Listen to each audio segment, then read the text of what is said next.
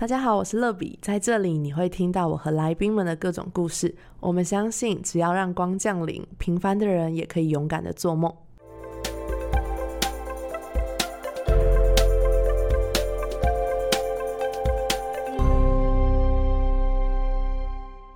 光临，我是乐比。不知道有多少观众正在迈向三十岁的路上，不知道你们的心情是什么呢？是觉得非常满足，还是有很多时候觉得自己可能还不错，可是又好像觉得哪里不够好？亦或者觉得很迷惘，好像还没有达到自己三十岁的期待样貌。今天这一集节目很开心，我邀请到自己在 IG 上 follow 的创作者三十节约男子的创办人节约男。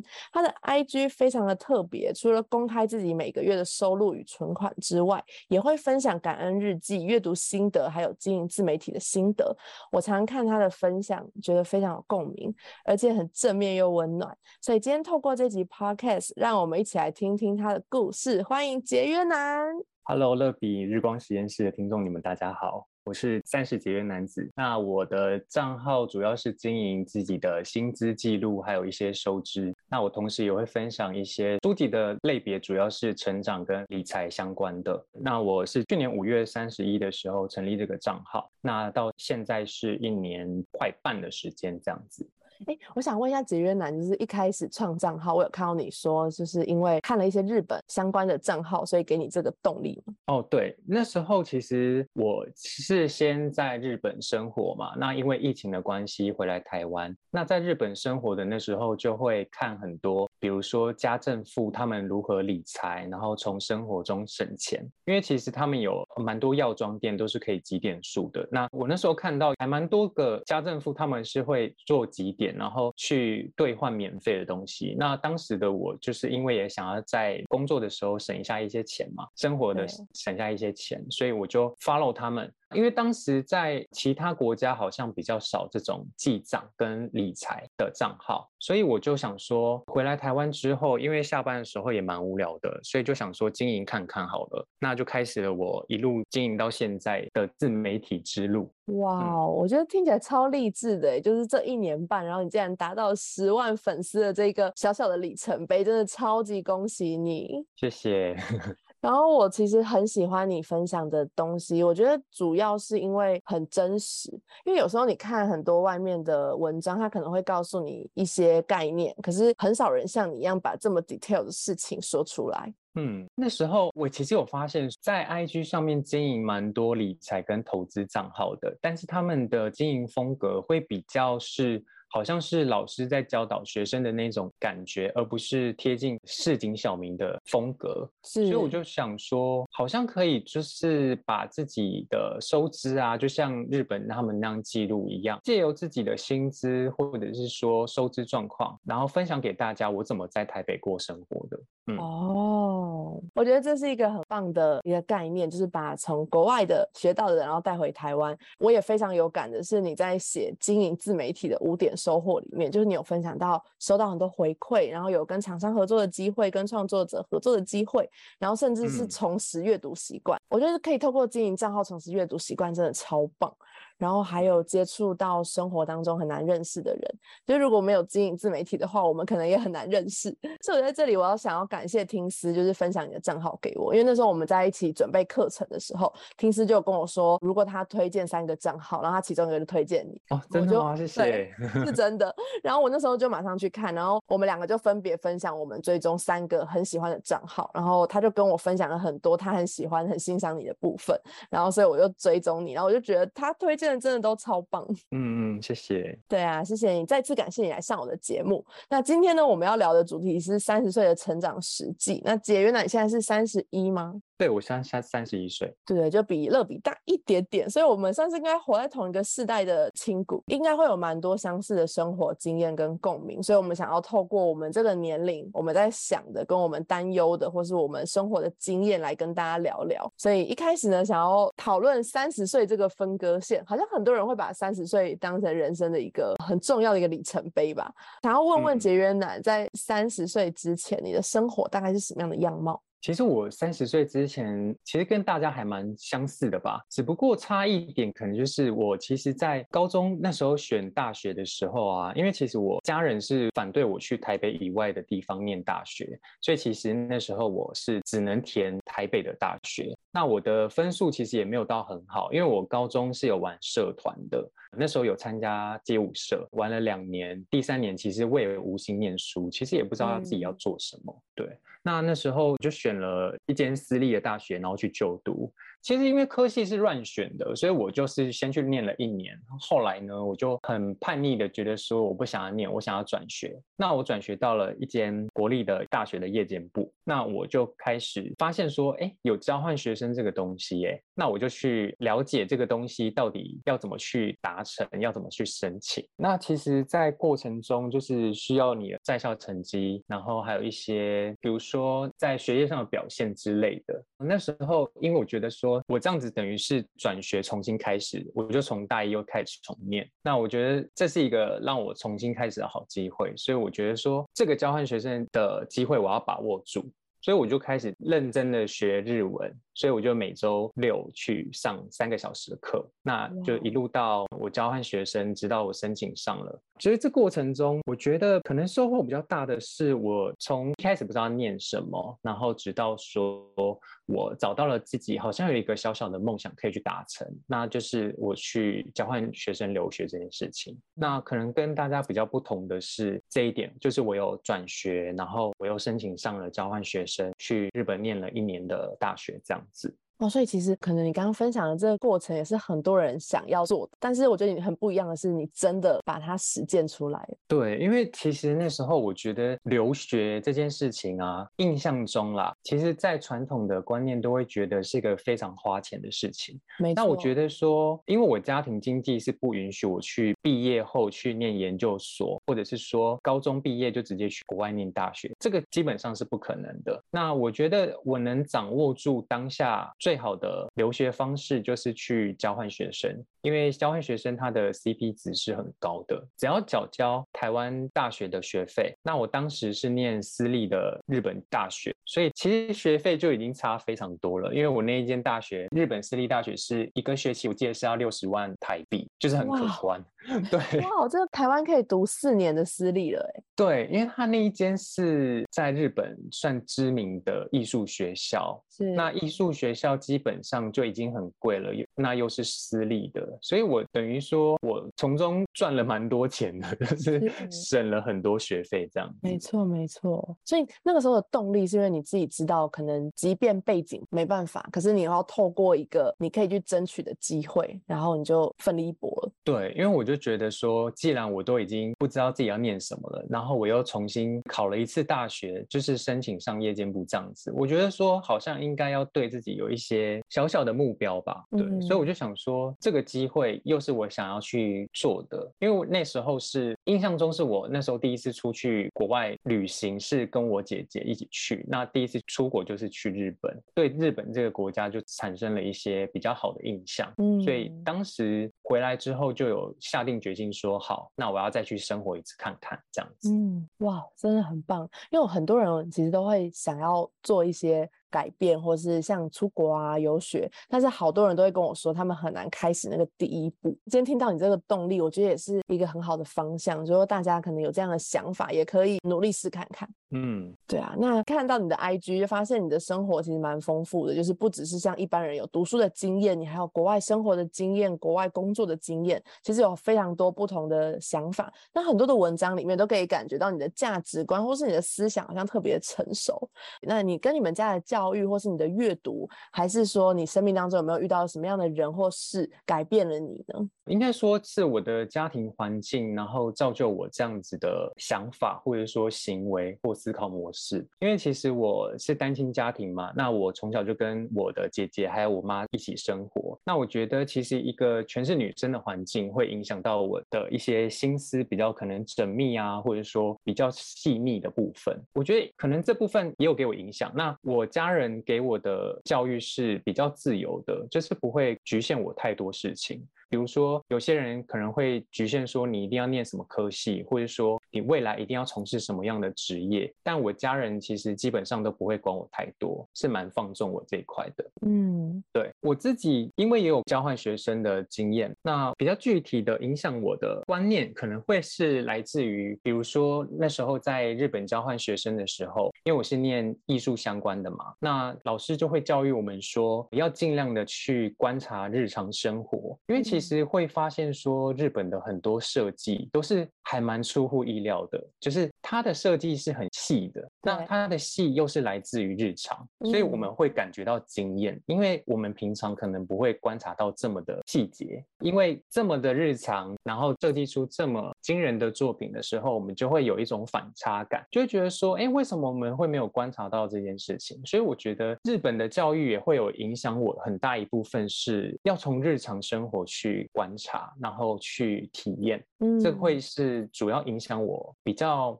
像是比如说我之后分享的一些文章是比较生活化，然后观察日常的，这些都是我可能收集灵感的来源。嗯。哇，我觉得这个想法很触动到我诶，就是日常生活当中的观察，有时候在创作的时候，就是也是会需要找一些灵感嘛，或是甚至我们有时候接到叶配，你要想要怎么写，对，对我觉得这有时候其实蛮困扰的，所以我觉得在过程当中，就是在日常当中很认真的去生活、去观察、就活在当下，其实真的蛮重要的。对，嗯，那刚刚听杰约男分享了很多你的成长背景也好啊，你的生活故事也好，我觉得日本好像成为你生命当中一个很重要的一个分水岭，就是好像你自从开始接触了日本的文化，跟去了日本生活之后，带给你很多的冲击啊，带给你很多的可能更新，还有很多反思。那在日本生活这段期间，因为毕竟虽然我们都是亚洲人，讲的也会蛮类似，可是我们应该还是会有很多文化上或是语言上的不同。那你在生活当中有没有遇到什么样的挑？挑战，那你当时有没有很打击你，然后让你觉得很难生活下去、很难走下去的？然后你又是怎么样再一次站起来，或者怎么样去突破那时候的困境？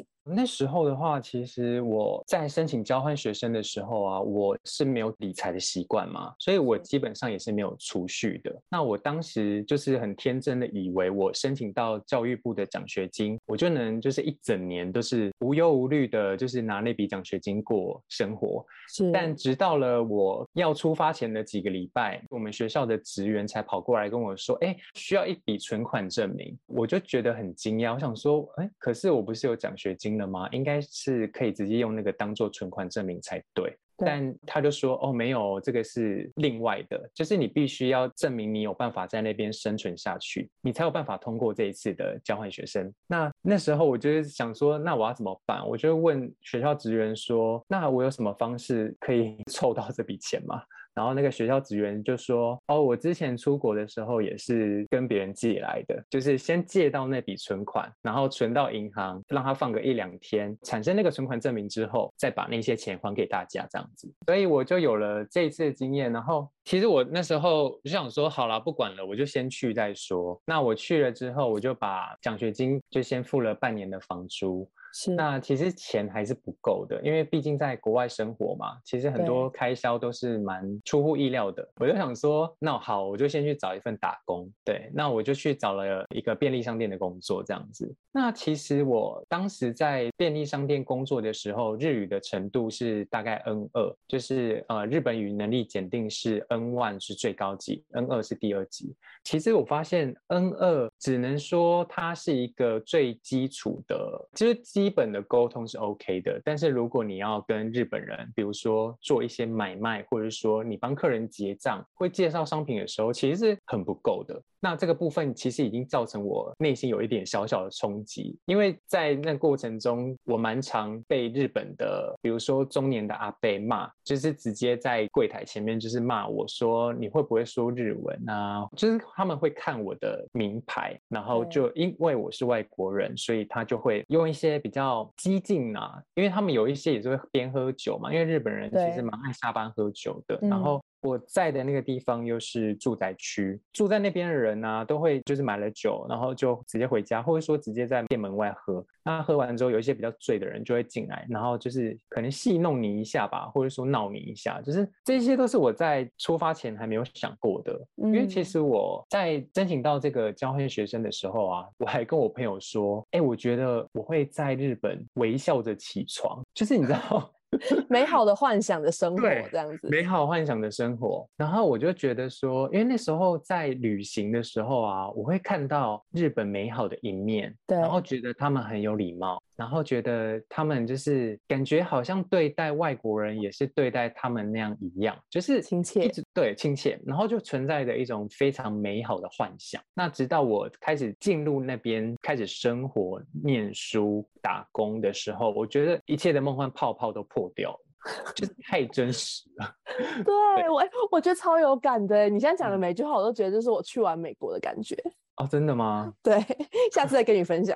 好，那我觉得这个部分会是我很大的一个挫折。那我在那段期间，其实，在到日本的几个月后，我就有跟我们学校的老师，那我们学校老师他是中国人，应该说是国际交流处的交流人员啦，就是职员。那他就是会讲中文，我就跟他说，我觉得我好像没有办法继续再待下去了，因为日本的教学模式跟台湾是真的。差蛮大的，还有我在比如说金钱、语言，还有一些文化上遇到的一些困境。那其实这一些种种因素啊，会让我无法继续在日本生活下去。我觉得在当时我压力好大哦，觉得好想要逃离这一切。嗯，那那个职员帮助我很大的地方是，后来他找了其他的教授，然后就试着跟我沟通说，是不是可以继续再把就是一整年的学业完成看看。那当下我就说好，我可以试试看。那其实当下我是蛮不愿意的，因为其实那时候还有遇到一个问题是，那个老师说你是不是有在其他地方打工？我就说哦，对啊，不行吗？因为我那时候上网查，其实交换学生应该是。可以打工的，但其实那时候我不知道学校原来是禁止的，所以那时候我就很冲击啊，我就想说，哎，可是我不能打工的话，我就没有办法继续待下去啦。那我就跟他沟通嘛，那我就说，可是如果没有钱的话，我就没有办法继续在日本下去了。所以其实很多因素啦夹杂在这里面。那他也跟那个老师稍微沟通了一下之后，就说好，我们允许你打工，那也希望你继续留下来这样子。所以其实也因为那个职员的关系。然后也不断的鼓励我说，其实留学这件事情是很难得的，那不是每个人都可以做到这件事情。那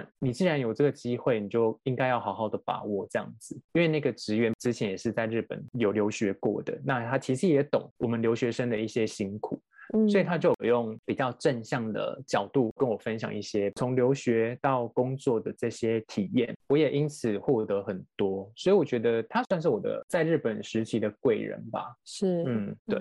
我想要问一下，就是刚刚那个时间表部分，就是你去日本是在大学的时候去？对，是在大学的时候。然后你回台湾工作几年之后，你又去日本生活？因为我们有毕业制作嘛，所以我其实有延毕一年。然后呢，毕业制作完就是毕业之后，我还有去当兵一年。哦，对对对，当完兵之后，我还有在台湾找工作嘛。那对，应该说我一直处于喜欢日本跟不喜欢日本之间，一直徘徊不定嘛。所以其实我那时候回来台。湾之后有一阵子，就是沉寂了当兵跟工作的，在台湾工作的那几年，那当中也会觉得说。其实过往的一些就是在日本留学的那些挫折，其实好像也没什么。就是回头看就觉得，哎，那些都是小事，就是没什么。好像自己可以在，比如说打工签证，我记得那时候好像是三十一岁之前都可以申请吧。然后我就想说，好，那我就立下一个心中的小小心愿啦，就是我也不一定要几岁去这样子。那我就觉得说，如果有机会未来可以去的话，我可以再尝试看看。哦，所以之后才又跟朋友一起去打工度假。哇，听完节约男分享这一段，就发现其实国外生活虽然有很美好的一面，但其实也充满很多挑战。对，所以这样换算起来，你嗯就是在日本工作的那一个时间，其实应该是快要三十岁的时候。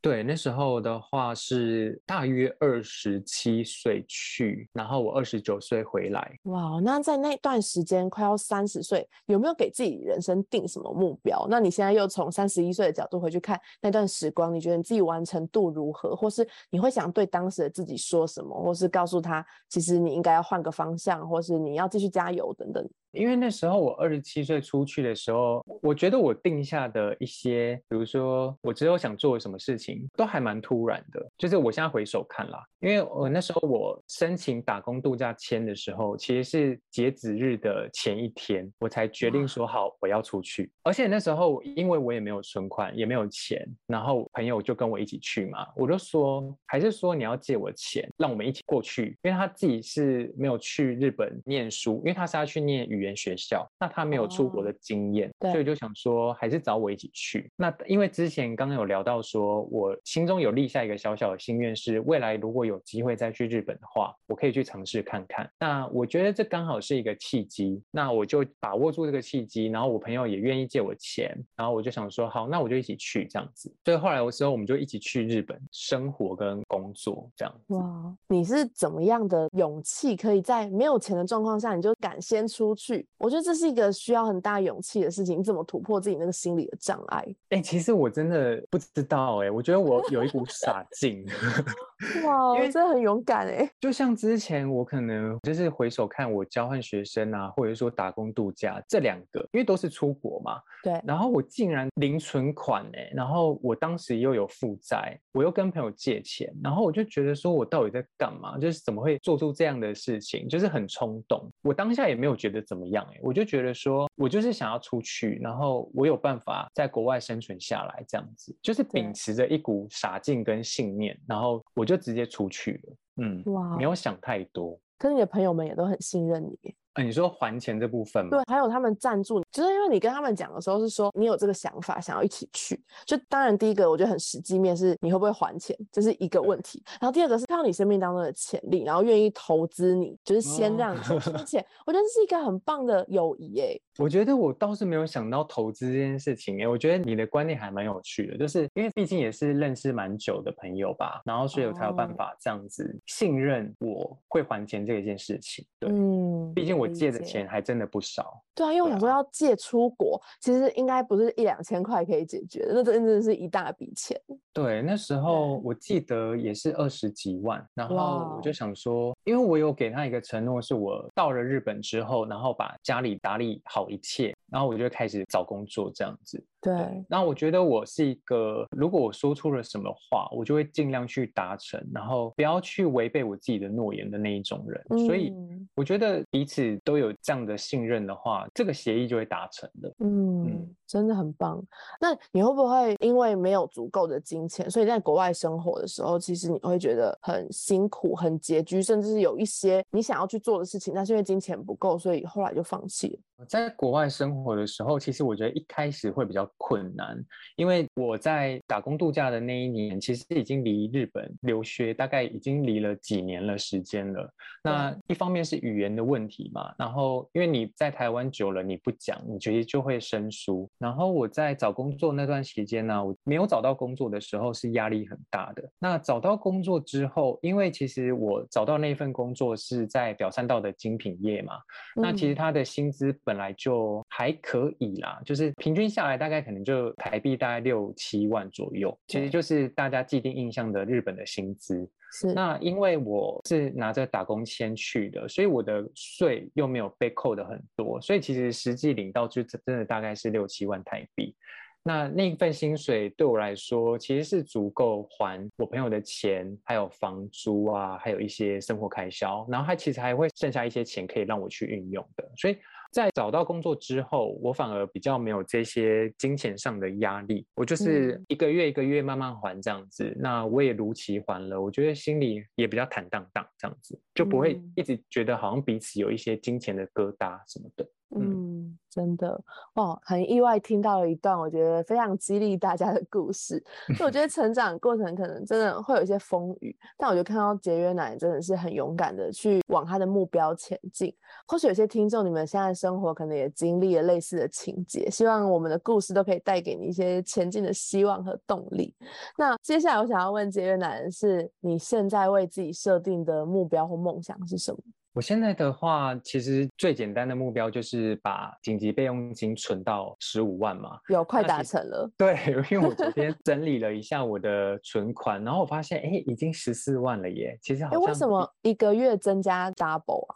哦，因为那时候我其实有保防疫险跟疫苗险。其实当时保的时候没有想太多，因为是我家人保，我就说好啊，那我就跟着保好了。那我也没有想过自己会确诊，因为我是为了防疫逃回台湾的。我就想说，我一直以来都是防疫小尖兵，应该是不会确诊。所以，但是因为家人都是一起保嘛，我想说好了，我就一起保。然后殊不知，就两年后还是确诊了。对，然后那个保单又刚好是那时候算是偏贵的，所以它理赔的保险金又蛮高。所以这一次会从七万，就是上个月是七万多嘛。对。那十月我盘点一下自己的存款的时候，已经到了十四万。其实中间有夹杂了五万的保险理赔，然后还有我自己扩展的一些开源的收入，比如说跟厂商的业配啊，然后还有一些邀请码的回馈。还有联盟行销等等的，对这些的话，虽然说有一些是小钱，但是其实累积起来的话，其实蛮可观的。对对，那你存到这个备用金之后，你下一个目标又是什么？一样是，如果是钱的话，我会把，因为其实我一直都有把理财跟投资两者分开，因为我觉得就是先把理财做好，你才能有办法做投资这个动作。所以我接下来的目标就是持续的定期定额买进股票。或者说 ETF，然后让自己的钱能够钱滚钱越来越多这样子，那累积自己的资产是。那如果钱之外的，可能是生活的啊，或是经营自媒体的，你自己又定了什么目标？我觉得经营自媒体这一块啊，还蛮让我感到诧异的是，我在一年前成立这个账号的时候，我没有想说会把这个账号经营的这么的算是好吗？还是说比较好的啊？就是很丰富，对，比较丰富。因为当时我大概就花了一天的时间，把我字界要写下什么东西，还有我的 logo，还有我的版面要怎么配置，就是花了一天的时间把它弄上去，然后花了。大概哦，我那时候刚成立的时候是每天都发贴文的，那我就连续发了大概七十几天。那我当时就是为了要测试自己是不是那么真的喜欢自媒体这个东西，因为其实，在经营这个账号之前，我有经营另外一个账号，它是画画的，因为我蛮喜欢画一些小插图。但是那个账号啊，因为我一直在比如说插图文字中间做抉择，但我其实也没在抉择什么啦。我觉得就是插图账号跟文字的账号。后来我发现我文字的账号比较能经营的下去，所以我就选择了文字这个账号，就是三十节约男子这个账号。嗯，对。所以一开始其实我真的没有打算要把它做大，或者是说吸引很多人。因为那时候就想说，如果真的有人看到我的账号，然后想要一起存钱的话，我们就真的可以一起存钱，就是也没有想太多。那我后来才发现说，原来台湾人啊，对于薪资这件事情是很被吸引的。因为我觉得它好像是一个曾经不被公开也不被讨论，然后对于谈论薪资的这一块是有疑虑的。那我觉得我把它公开出来，好像可以让大家在这个平台上一些互动或沟通，然后或者是说缓解心中的一些焦虑。我觉得这一点是我在经营之后我才获得的。所以在经营之前，其实我基本上就是跟去日本留学一样，我就是先做了再说，所以我没有想太多。是对啊，想到生命当中突然出现了这个转折，然后带给你现在这么美好丰盛的结果，哎，嗯，真的。对啊，我觉得有时候看到你感恩日记，就觉得，哎，其实经营自媒体也带给你很多收获。对，因为其实这个感恩日记啊，我是那时候我就先看平时有在写这件事情。然后我就觉得说，哎，这个感恩日记还蛮特别的。对，那他就是每天感恩三件自己觉得受启发，或者是说觉得很感谢的事情。然后嗯。我觉得看完听思写的那个文字之后，我自己的心好像也会同时获得一些温暖。对那我就开始也跟着写感恩日记。那写着嗯。写着，好像也就有了自己的心得，然嗯。后把自己的日常一些观点，或者说启发，还有生活观察，都把它写进去。那同时嗯。也获得蛮多粉丝的回馈啊，就是说是他们很喜欢这样的感恩日记，那他们也获得一些启发，然后还有一些有点像陪伴感，因为它算是窥探你每一天嘛。因为我其实，在现实动态分享很少限动。所以我就会借由一整天浓缩在里面的文字，分享给大家我今天发生了什么事，然后有一些什么样的想法跟启发。很多粉丝是跟我说，他们就是已经成为了一种习惯，就是睡前一定要看一下我的感恩日记这样子。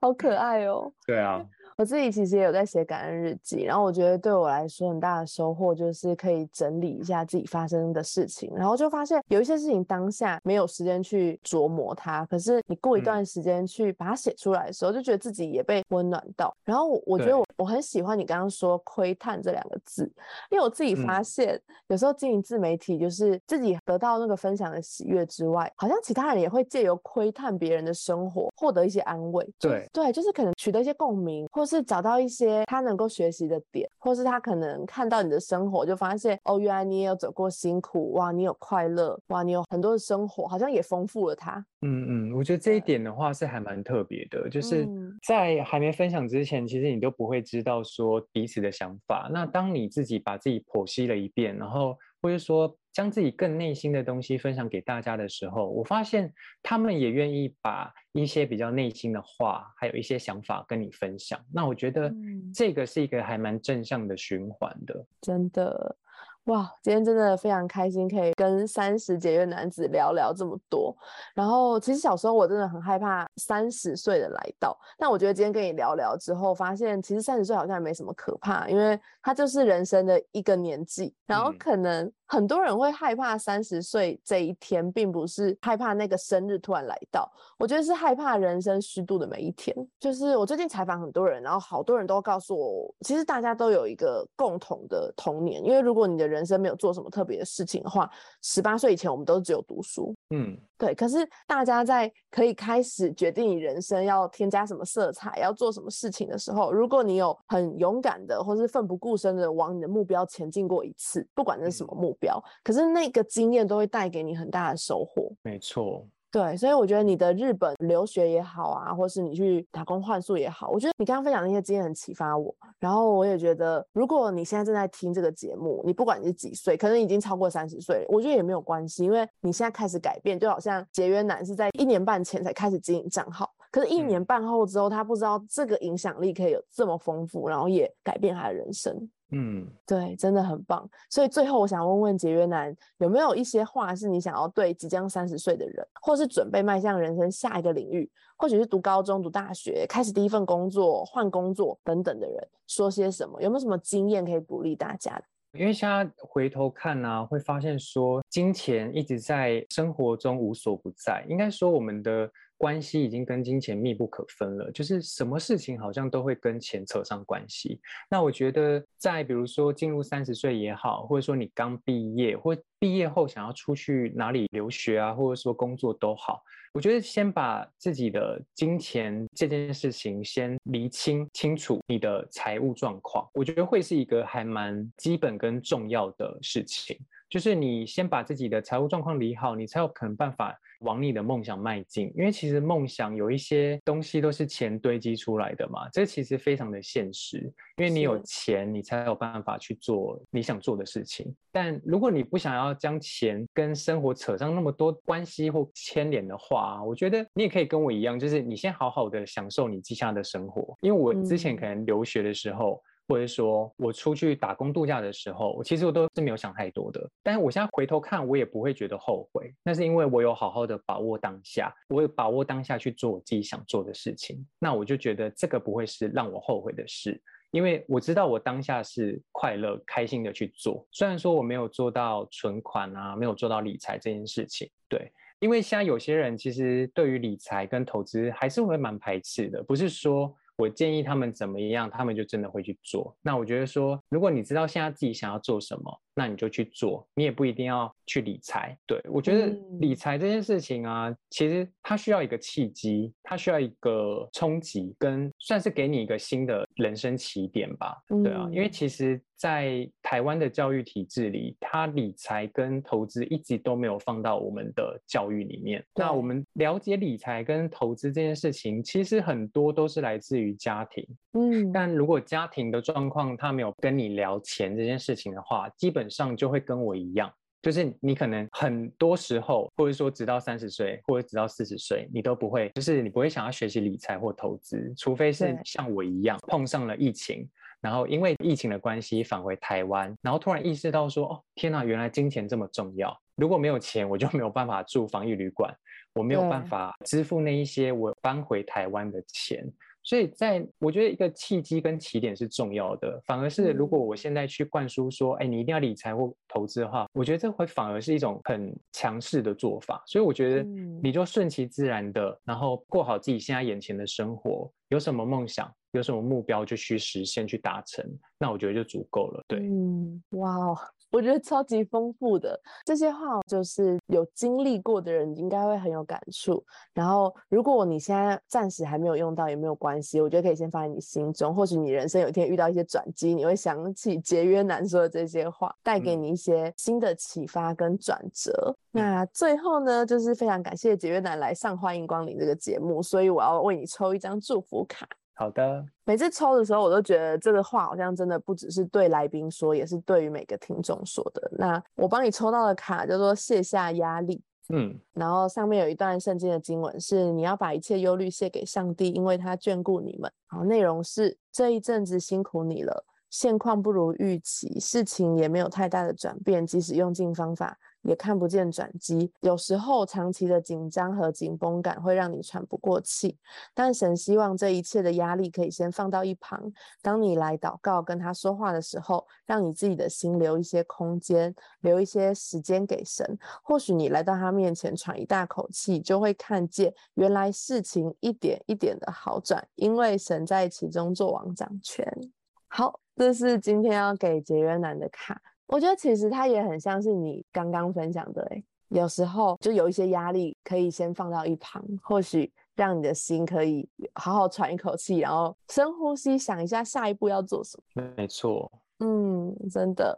好的，那今天这一集节目就先到这一段落。如果大家非常非常喜欢刚刚节约男分享的内容的话，虽然他已经有十万粉丝，应该是不需要我宣传，但是我们还是要把它宣传一下。就是大家可以搜寻“三十节约男子”。那你有没有什么补充想要分享给大家的？目前的话，就是我希望啦，因为我之前在其他的 podcast 节目里也有提到，就是是我之后尽量是今年年底之前，然后我会成立自己的官方网站，那会在上面放一些关于可能理财投资啊，或者说跟其他创作者合作的文章，我都会在上面做更新。那我也是希望把三十节约男子这个品牌好好的经营下去。那希望期望遇到更多也喜欢我的文章，还有一些理财知识的人，这样子。是 OK，祝福你的官方网站可以顺利的开启，然后也祝福你的贴文，然后还有你的限动、你的感恩日记都可以成为很多人生命当中的帮助。谢谢，那我们欢迎光临的节目就下次见，拜拜。拜拜。节目的最后，想邀请大家给欢迎光临五颗星，并且留言分享你的心得。想更多认识乐比的话，欢迎到我的 Instagram sunlight 零零七底线。我们下周见。